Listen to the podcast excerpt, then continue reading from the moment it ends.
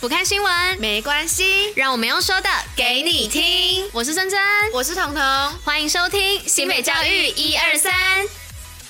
Hello，大家午安，我是珍珍，我是彤。今天是八月二十四号，礼拜三。接下来我们要跟大家一同分享的是新北教育新闻的是第九十二集。那最后一样有活动分享跟小教室，千万不要错过。此外，在准时收听外，也要记得戴口罩、勤洗手，共同防疫。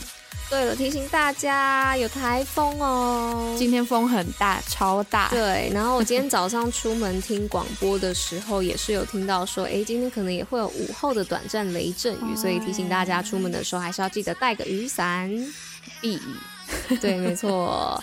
好的，那接下来就跟大家一同分享今天新闻的部分喽。Go。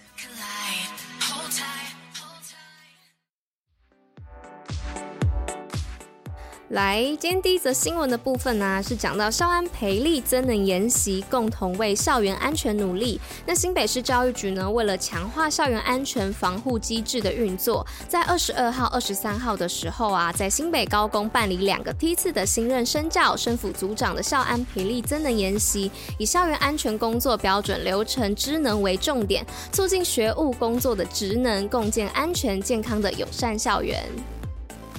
好，那再来第二则是有关于新北幼儿园防疫停课标准比较中小学，是公私立幼儿园陆续开学，为了让学生能有安全的学习环境，公私立幼儿园的停课标准将比较中小学，一人确诊全班停课三天，并进行远距教学。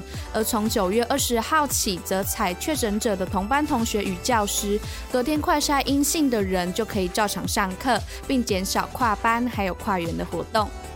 不过现在其实疫情的状况好像有逐渐的好一点点，已经比较少听到朋友就是有确诊的状况，或者是家人有确诊的状况。我说我身边啦，哦哦，因为我身边我妈才跟我说，她昨天。他们公司又有人确诊了哦，是的确，呃，的确还是会有人确诊，但是没有像以前那么频繁。以前可能就是三天两头，身边就会有很密切的人确诊，然后就要隔离啊，干嘛什么的。但现在就是有稍微的好那么一点点啦，就是好一点点。但是我觉得有逐渐。好的话，对家对大家来说都是好事啦，就可以早一点回到之前自由的世界，这样子无障生活。对，但在这些的前提呢，还是需要大家一起共同努力来进行防疫的作业，才可以达到就是以往的标准。对，就才可以安全的有自由的生活空间。期待回归以往的那那一些日子，就是不用戴口罩的日子。对。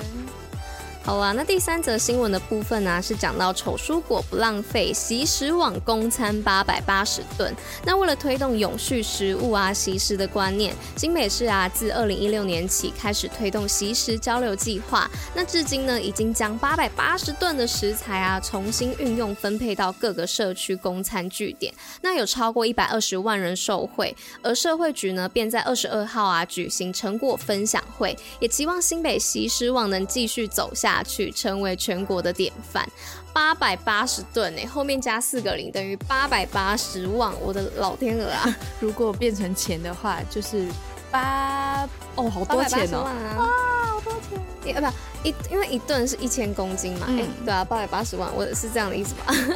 我来讲什么？哦，不知道，好多、哦，天哪，大家真的要爱惜食物哎。就是盛饭的时候啊，就先我是都是少量少量盛啦，嗯，就是吃不够的时候再一点一点装，不要就是一次就装很大碗，啊，很贪心，然后就最后吃不完都还是要倒掉。适量啊，对啊，就是适量饮食，也不要吃的太饱或太撑，嗯，因为这样对身体来说也是一个负担负担。对，而且丑丑的蔬果他们也是很好吃的，啊，虽然他们白白丑丑的才反安全，因为代表你没有喷洒 农药啊什么的，所以虫虫它才会去吃嘛。嗯，所以大家不要就是以貌取人。就也不要把这个 道理套用在蔬果上面，它就是食物嘛，所以大家就是还是要认真的吃饭，不要就是浪费食物，然后不要以貌取他们的样子，不然会下地狱哦。认真，真的，真的，真的，下地狱还是要把它吃完。对，你要吃完哦。好，第四则新闻。那第四则是有关于暑假职探娱乐营全国最多，是新北市自一百零一年起开始开办职业试探娱乐营。那近年呢，因为疫情的关系，是以数位体验学堂的方式来办理，并在今年呢，有十六间的职探中心，还有十五所的高中职学校合力开设，共计有一百八十五个梯次，提供约四千三百个免费体验名额哦。让学生在家也能自我探索以及职业试探。好，那接下来就来跟大家分享活动的部分喽。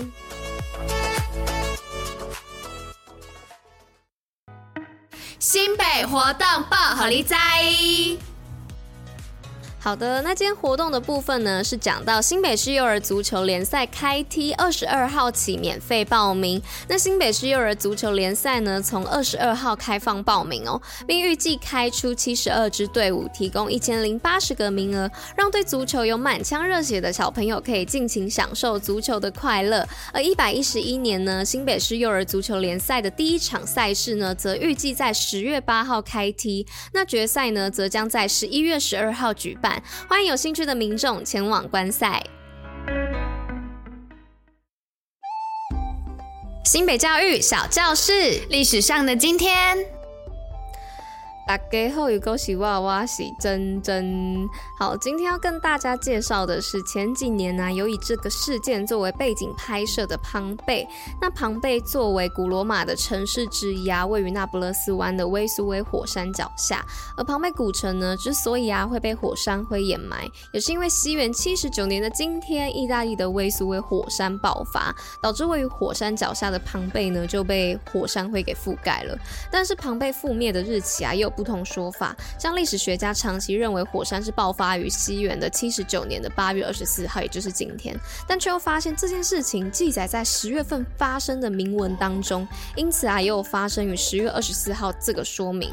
而庞贝的发展啊极其强盛哦，因为朱自清啊也曾经在散文《庞贝古城》当中呢，对庞贝的文化有着些微的描述，但至于是什么描述，就大家自己去看一下喽。那但也因为庞贝啊是被火山灰所掩埋。的嘛，因此各式的古老建筑啊，还有各种姿势的尸体才能够保存的非常完好，像是众人都知道的遇难的时候拥抱情侣等等的。那这样你们对于这个历史庞贝有更了解一点了吗？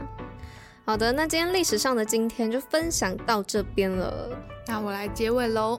好的，那以上就是今天为大家选播的内容。西北教育最用心，我们明天见，大家拜拜。拜。